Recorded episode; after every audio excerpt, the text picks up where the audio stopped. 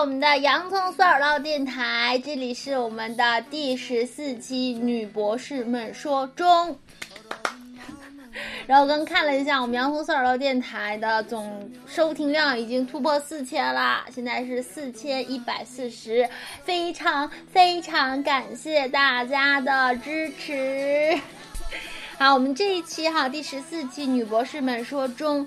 我们还是同样的嘉宾，有在日本攻读语言学英语方向的嘉宾嘉乐，然后还有最高的音乐学府攻读作曲博士的瑶瑶，还有已经在德国毕业经济方面，但其实是物流方向的芊芊。然后我和四位就上一期的话题继续往下聊。这一期呢，其实我们更多的聊了一些在读博士生的一些关于高校的想法，因为。因为大多数的已经念到博士的人，还是更希望说在自己的专业上面继续向前走，就是说走学术。那大多数人还是会倾向于去高校当老师嘛。那我们就会继续去探讨说，现在博士生眼中在高校去做老师，或者说高校的教师是一个什么样的一个现状吧。通过大家的描述，其实感觉这一期就非常的，真的像是把我们从美梦踹醒的感觉。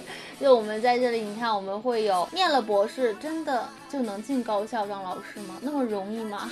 这是第一根针，然后第二根针就是你进了高校当老师，你就真的能在你的讲台上站得稳吗？第二根针，第三根针是大学老师的薪资待遇可以负担得起你在超大城市的生活所需吗？或者说有没有人真的以为？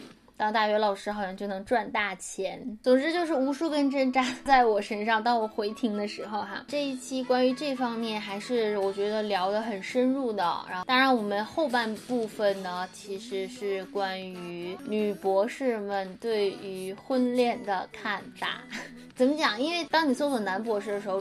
出来的其实全是婚恋的东西，没有任何学术上的东西。既然男博士们有关于婚恋的看法，那让我们也来听听女博士们关于婚恋的看法吧。然后上一期呢，在结束的时候，呃，瑶瑶她有提到说，现在国内的就业环境很严峻，让我们来听一下哈，瑶瑶所说的严峻是怎么个严峻？来。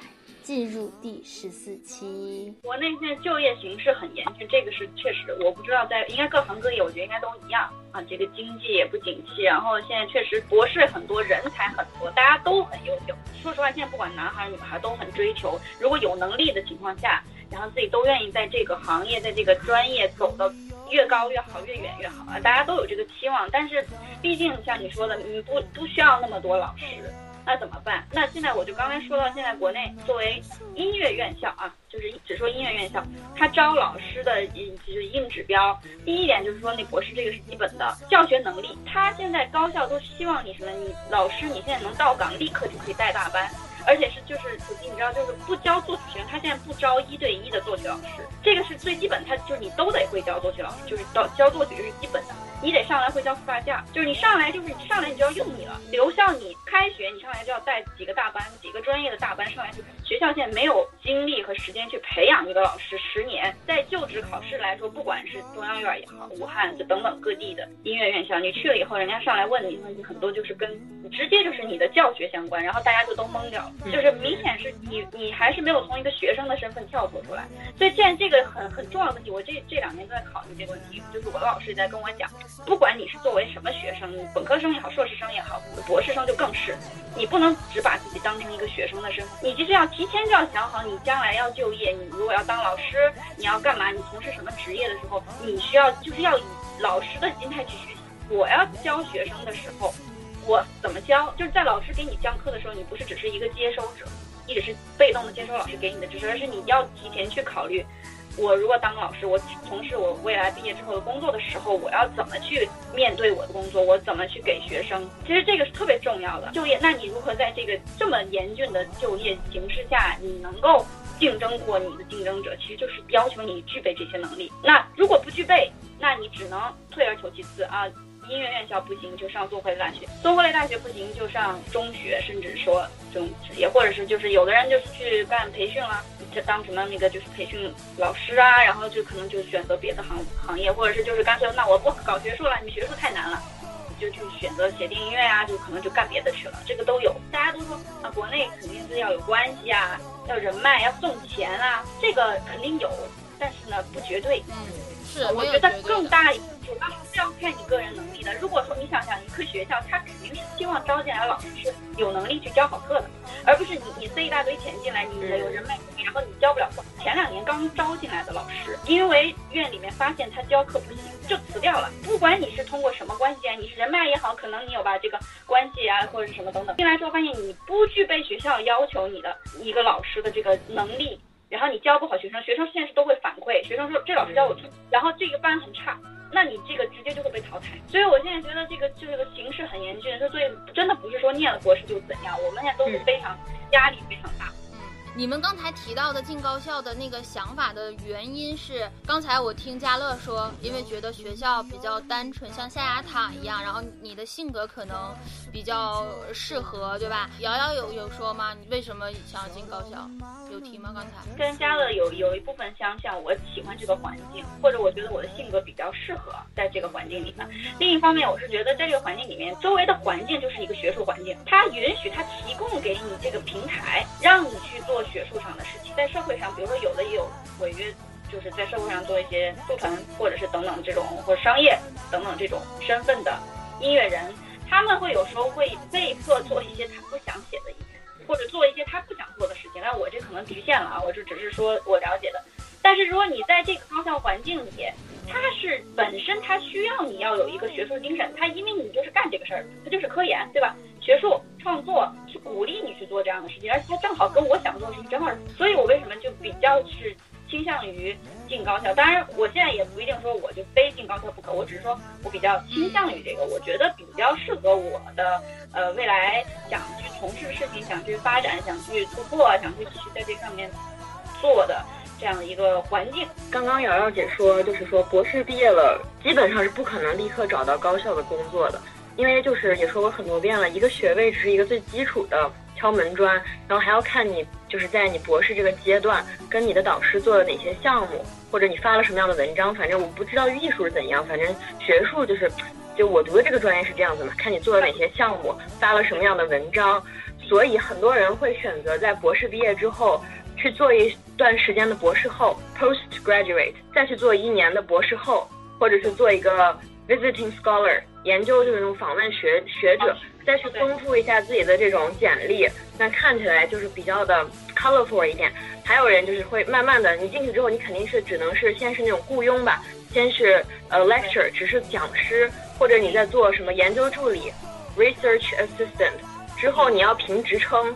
就是更难了，那得等个三年五年都不一定了。对我有一个，我我有个，就是我之前有认识一个男生，然后呢，他一直在跟一个老师在日本，就在名古屋大学，他一直在跟那个他的小导师，那个小导师在名古屋大学待了二十年了，到现在还是一个助教，就是真的非常非常难去评这个职称，只要。那个院校里的那些老教授不退休，他那个位置不空出来，那就永远不会有你的位置。进去就非常难了，你要在以后再去做一些提升，再去评一些职称就更难。而且女生其实本来在。这种职场方面就不太占优势，跟男生相比的话，我见过很多就是本科呀、硕士、博士，他们学校很好的人，做好了打算，博士毕业就要接着再去哪哪哪再交流、再学习。博士毕业只是说又是一段旅程的开始，不是说你立刻就可以工作。人总要有你在这样的岗位，你做你总会有一些被要求做的事情，比较敏感，就是一些。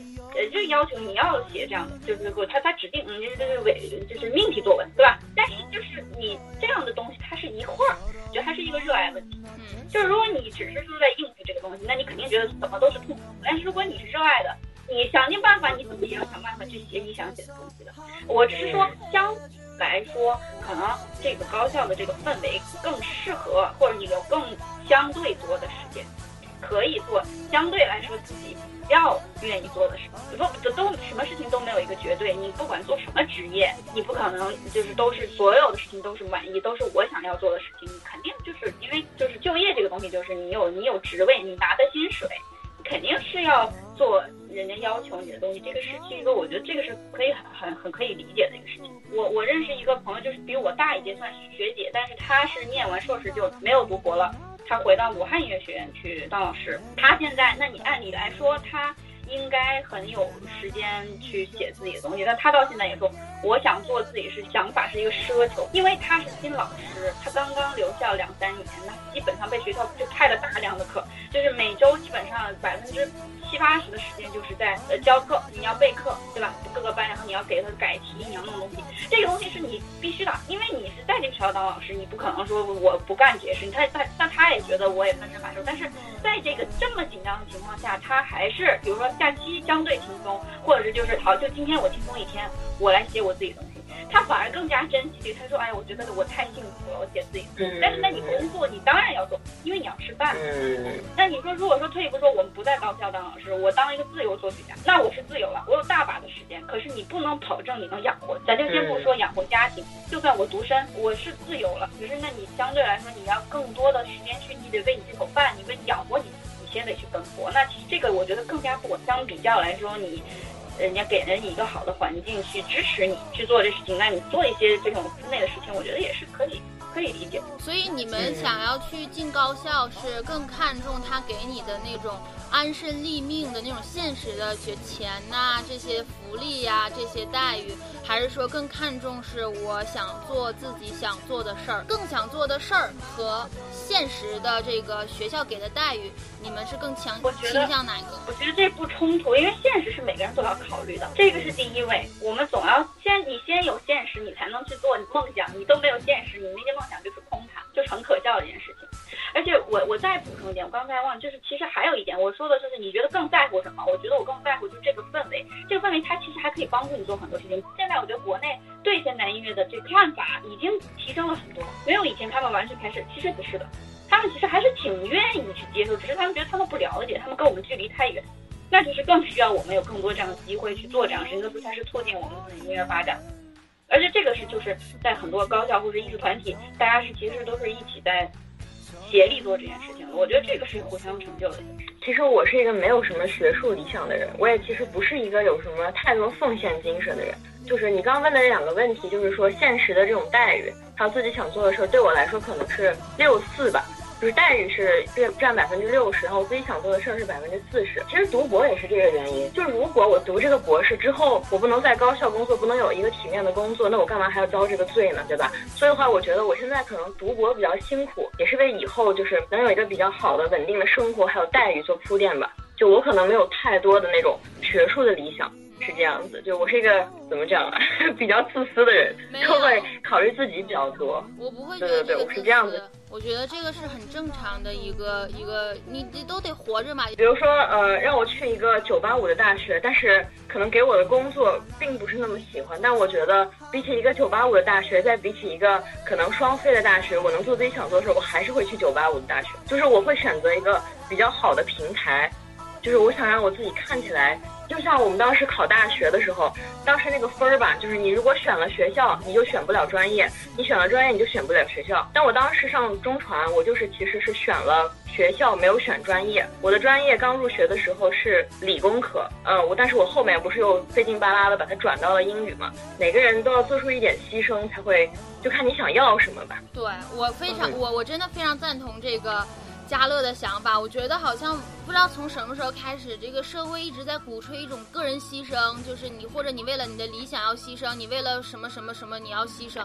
但是很多人就已经不再关注你自己到底想要什么，然后有的人可能觉得啊，我为了钱，我为了什么好像不够高尚，我完全不觉得。就是家乐说的那个平台也很重要，北京也很重要。我因为我以前是在吉林大学念书，那吉林大学对于很多人来说可能极大，它就是。是比北京的某一个二本可能好很多，就九八五啊，然后又有，但是我反而觉得，如果给我一个机会哈，抛开专业也好，抛开任何的东西也好，现在让我重新选是一个九八五大学，但在一个比较小的一个省市吧，一个稍微一般的大学，但是在北京，让我选哪个，我会选择去北京的那个学校，平台会更开阔，然后你见到的事啊人呐也都完全不一样，这绝对会。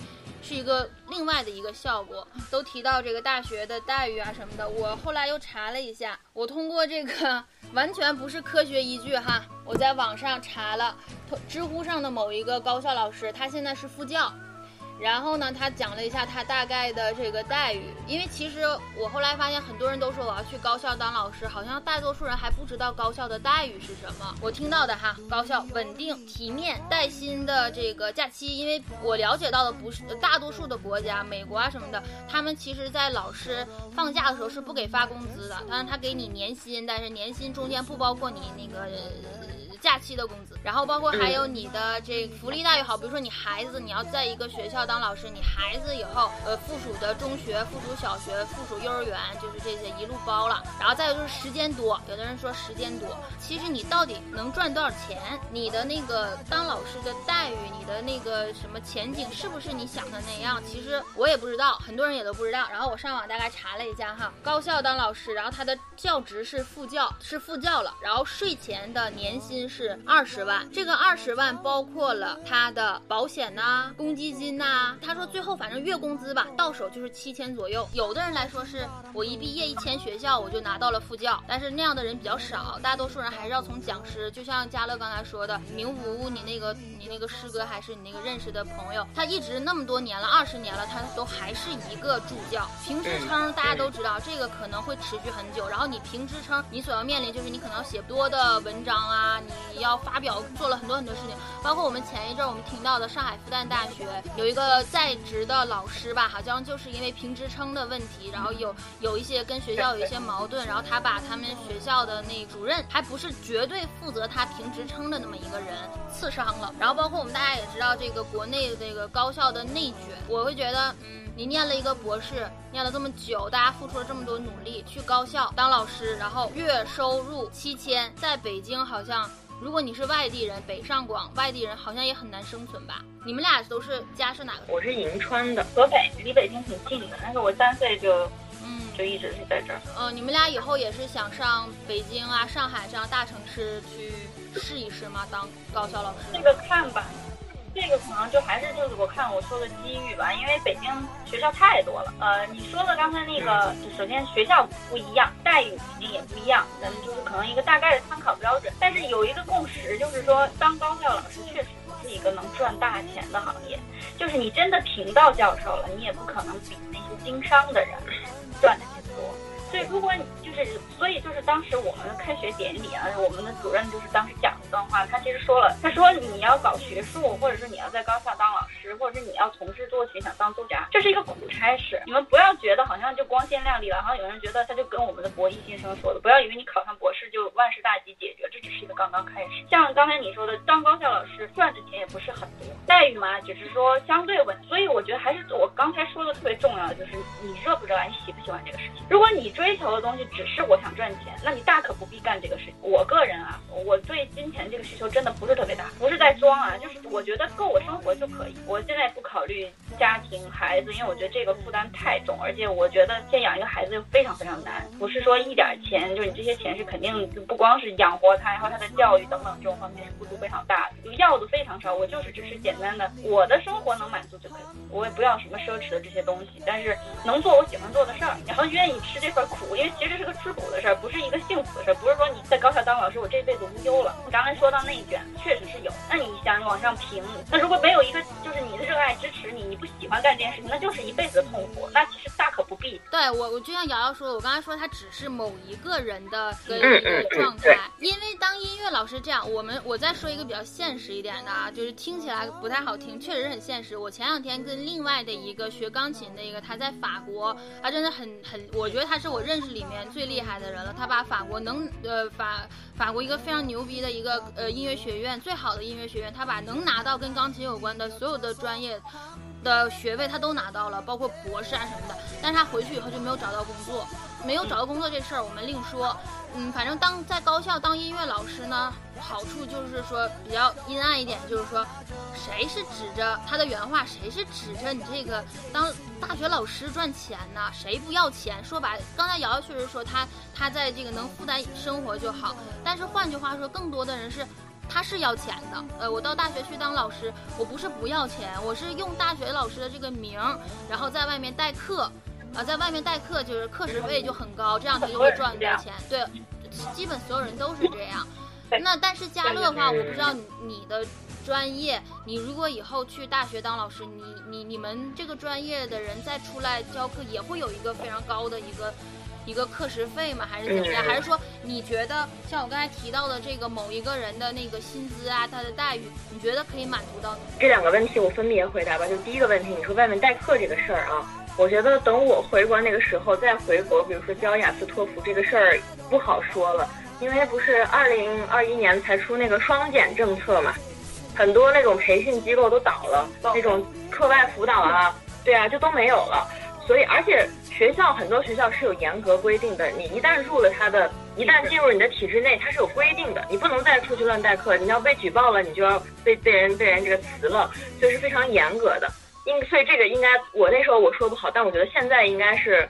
可能有的老师会那样做，但是这个东西比较冒险。第二个问题就是你说的那个薪资的问题，就像瑶瑶姐说的，学校不同，专业不同，他的工资肯定不同的。就据我所知，呃，那个学工科的、理工科的肯定工资要高。那学电脑编程的，人家不是指着那个工资拿拿活，他们是做项目的，一个项目就多少多少，就不知道不说多少钱了，反正就他们是用那个来给的。然后比如说你有人脉，有有那个门路的话，人家就会把项目就会找到你，就会有很多额外的收入。然后还有一个就是，嗯，这个大学老师的工资它是分两个的。如果你是博士，是海归，你是在国外读的博士。国家会有很多照顾的政策，就什么百万青年计划啦，不知道，反正就是，就我之前看过广州的，我之前看过广州的有一个什么百万青年计划，就是说你如果在国外读了博士，然后你到广州，比如说有高校要你的话，他会给你各种各样的福利啊、保障啊，甚至还会有购房基金，直接给你三十万还是五十万，我不知道，就是会有很很好的福利，基本是你落地到广州就基本你能负担得起了，而且你说那个工资。也是会比二十万要高，具体多少我记不太清了，可能三十万这样子，三十万往上走吧。所以的话，它会有一些政策照顾这些呃海外留学的学生，然后再回国工作。所以就是也是为什么很多人会选择在国外读博吧，就是这是一个比较好的政策。啊，我大概明白你的意思了，就是说你如果说以后去一个大学去教书，那一定是就是说它这个薪资待遇是能满足你的，然后你会去，对吧？嗯嗯嗯。对，应该因为是海，就是到时候的政策可能也有变，但是国家普遍是比较支持。就比如说在国外的这些中国学子回国继续发展，就会有很多支持。像我们省那种就是不是很强的那种省，都有这种政策。然后那些大城市的话，也是就是会有比较多这种政策支持。就是因为这样，因为它政策好了，那些人才能回来再报效祖国，要不然大家看着。对。啊，就是政策，就是自己这么辛苦读了博，也找不到个好工作，肯定就不想回来了。对，而且这两年其实政策国家其实是特别需要人才的。就前两天有一个习主席还有一个讲话，就是国家现在需要各行各业，不管是工科、理科、音乐类、艺术类人才等等各方面，军事类什么各方面的人才，现在国家是特别急需。他如果需要人才，那因为国家要发展。我们要强大，我们要建设，那肯定各行各业都需要青年人才去做贡献。那那如果他需要，那他肯定会最起码的生活还是要保障你，他不可能让你饿着肚子去做科研，饿着肚子为国家做贡献。最最起码基本的保障，我觉得基本这些院校还是可以做的。但是我们不是说图他这个了。对吧？但是因为我们也可以图吧，我觉得 你这这这活着干嘛呀？吃喝玩乐嘛，对不对？也可以图吧，我觉得。图的也是挺好的，也挺现实。不图的呢，那就是理想远大都好。我还有一个问题，你们在念博士的这个过程中，在追求你们这个科研也好啊，理想也好，梦想也好，有没有想过改行换一个专业？不是说因为钱啊，可能就是我更喜欢一件事情，比如说嘉乐他在做这个他的。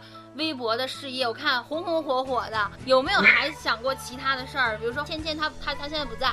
芊芊之前跟我说，她就比如说想去做经纪人。你看她是学经济方面，然后物流，其实跟娱乐圈不搭嘎的，但是她想，她有那么一阵儿哈，想去做经济。你们有没有那样的时候？我觉得我是一个比较还算能够安于现状的人吧，因为我觉得就是也不是说我觉得我年纪大了，就是我觉得我二十五岁再往上走，好像再。经不起太折腾了，我我就觉得，我就觉得，因为我觉得读博士这个事儿已经非常需要你的毅力了。如果你读博，然后你再想换一个干嘛干嘛，我觉得你就走不下去了。所以我是觉得，既然我要决定要好好读书，那就是好好读书。至于那些副业的话，就是完全是爱好。我那些微博什么的，我就是真的从来没有想着用过那个火了，或者是用那个赚钱干什么。就刚一开始做，其实我两年前发了什么东西，我现在还是发什么东西，就不会因为我要赚钱，我要让大家知道我去改变自己。我觉得这个是非常重要的。但是你说有没有曾经幻想过要去转行？其实是有的，但是那是在我二十出头的时候。我之前想去韩国，因为当时追星嘛。想去韩国学那个什么灯光特效，学什么化妆，就是那都是很，就是当时我觉得自己还是不不太成熟，而且当时比较年轻，我觉得可以挥霍。但现在我觉得作为一个成年成年人，然后现在又到了这个二十五加，我觉得要为未来，就是我不是那种特别能够一下子很疯狂的人，所以我还是比较一个图稳定的人，所以我觉得未来我也。应该不会去考虑转行或者怎样，应该就这条路踏踏实实、老老实实走下去这样子。加了差不多，就是还是知道自己的主业是什么，但是还还是有很多爱好。我是特别喜欢研究那个动物、动物和植物。我曾经想过，如果我做做不下去了，就是去去当动物学家、植物学家，因为我挺喜欢大自然。这个这个行更赚不了什么钱，就而且是辛苦啊，对吧？就那种。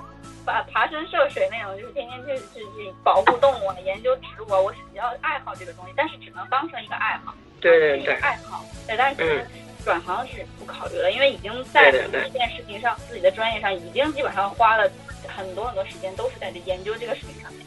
你要是真的推翻它，这个放弃全，就是完全从零开始干另外一件事。这个也不现实。除了我以外啊，这个房间里面都是博士了。你们俩都长这么好看，然后呢又是博士，都有留学经历。就是说，咱们放在相亲角里面啊，朝阳公园、上海公上海公园里面，你们俩的这个条件啊，那是数一数二了。我觉得就至少是在中上游了。我提“中”这个字都是谦虚，好吧？其实我觉得你们都在上游。啊，芊芊来了，芊芊说还是关于这个。另一个现实的问题，结婚生孩子择偶这事儿，这个事儿。昨天我在搜索女博士的时候，我还在网上搜男博士，然后结果男博士出来的那些个词条啊、信息啊、链接呀，都跟择偶有关，全都是，比如说有一个，不是全都是，有一个就是。四十未婚男博士拒绝大龄女博士相亲，称要找二十多岁的。咱不管男博士怎么样，我现在就问这三位女博士：你们在择偶上，咱先不说你现在已经疯狂的爱上了一个人，咱就是说正常的，现在想说你们结婚会有一个什么样的条件吗？不要说看感觉，咱先把看感觉这一趴。那就我先说。好。我我觉得我可能说的比较俗，但就是我还是挺看重学历的。嗯。就是。既然已经拿到了博士学位，你的另一半肯定不能是个什么中专、大专，起码得是最少得是个本科生吧。因为我觉得不是说觉得嫌弃另一方这个学历不好，就是学历不在一个 level 是真的交流非常困难，而且三观也会很难去。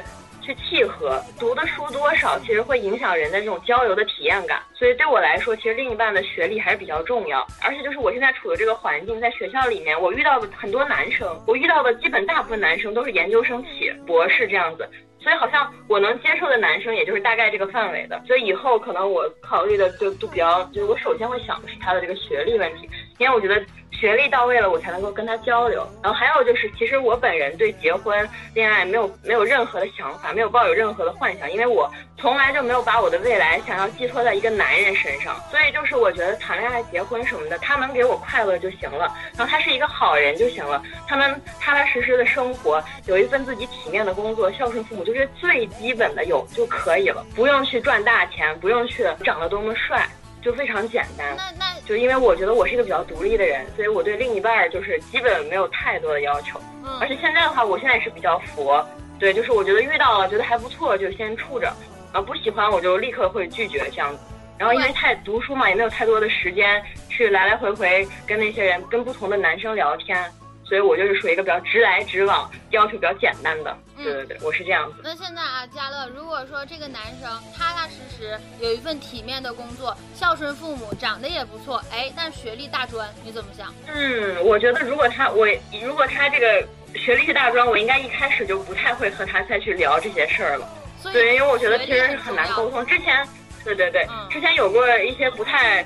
不太愉快的沟通体验之后，之后我就非常注意这个事儿了，就非常注意这个问题了。也真的有那种可能，就是说对方学历可能真的是不高，但是真的和你很合。但我觉得这种比较少吧。就如果学历不高的话，应该在某一方面有着比较高的技能，比如说你哪一方面特别特别强，有有才华也行，就是得有个自己的特长。行吧，我觉得我能说的、想说的也基本都说了。对对对。哎，然后宣传一下你的微博吧，要不要宣传一下？我们这个，哎，我跟你讲，我的电台啊，我我的电台总是总的收听量已经超过，已经破千了，已经奔着一千五走了。这个，而且我现在我会把我的这个电台 不光放在喜马拉雅啊什么的，呃，台湾那边用的 Sound On 啊，我也会放 Spotify 啊，我也都有。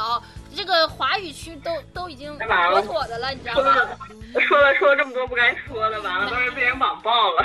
不会，我跟你说不会的。我们的口号就是我们都是在胡说八道，你不要大家不要当真。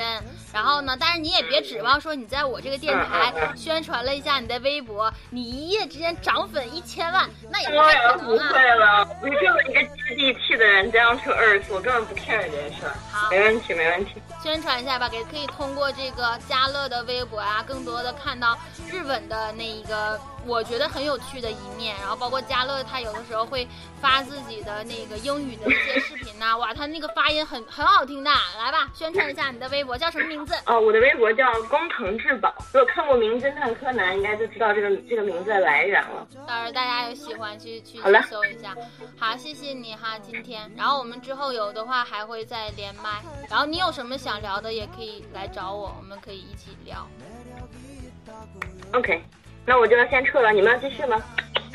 刚才嘉乐也说了，其实，嗯，我觉得如果选另一半的话，其实最重要的是这个人的人品，他是不是一个有责任心的人，而且情绪啊，他的性格、情绪稳定的一个人，这个方面就是在相处来说，这两个方面是更重要的。当然，前提是那肯定要两个人要有相同的价值观、世界观，具备这个。相同的世界观、价值观，同时他也欣赏我，也认同我在做的事情，可以尊重我。那基本上这个前提，我们两个的受教育程度应该是差不多的，我觉得。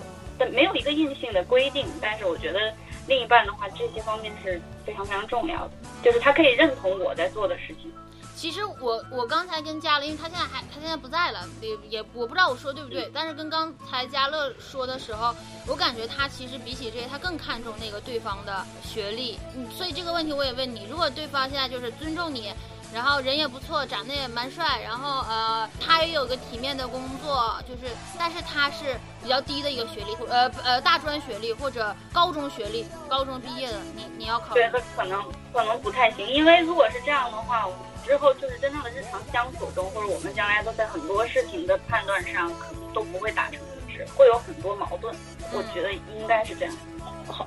好像有点说不清楚，因为我我有我有时候觉得好像是我说的东西和那个事情真正发生在我身上的时候，也许和我的选择又不一样。所以我当时你在提这个问题的时候，我就假设如果有一个人，我在跟他接触的过程中，我先开始也不知道他是什么学历什么之类的，但我后来就发现，哎，好像接触的还挺好的。但到某一刻的时候，突然发现他的学历，可能像你说的是高中呀或大专的时候，那个时候我会我又会怎么选择？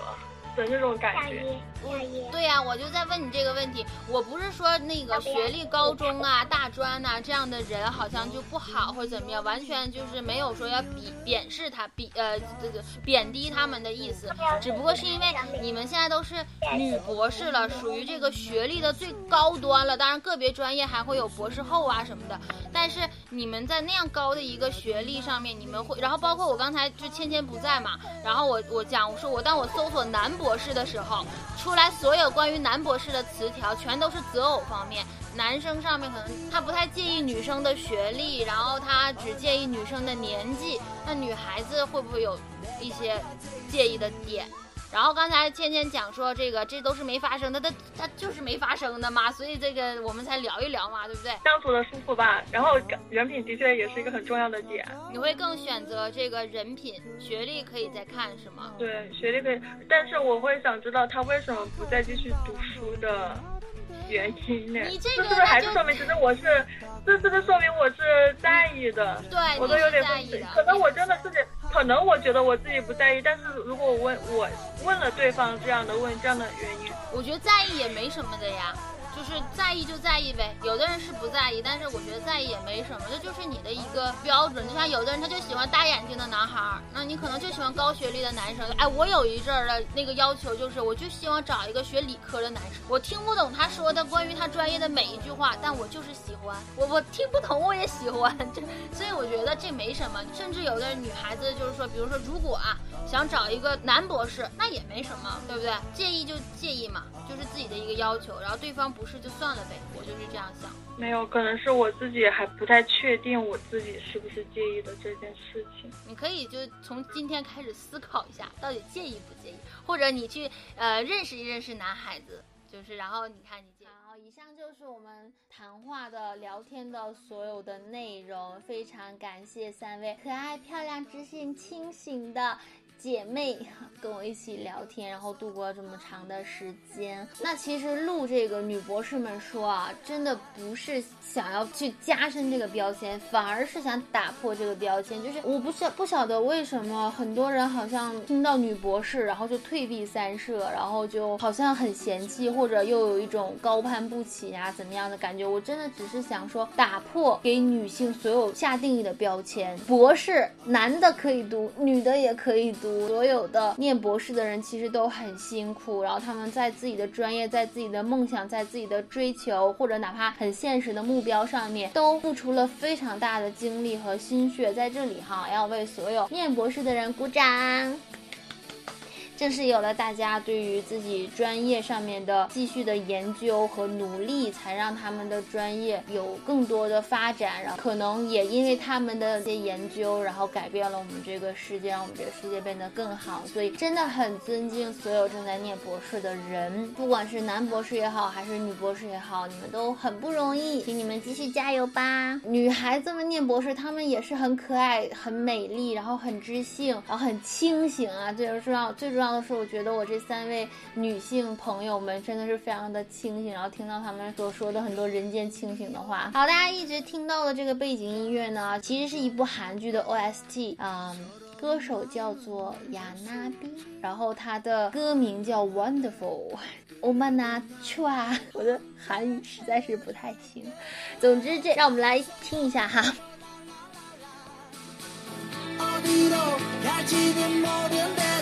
얼마나 좋아.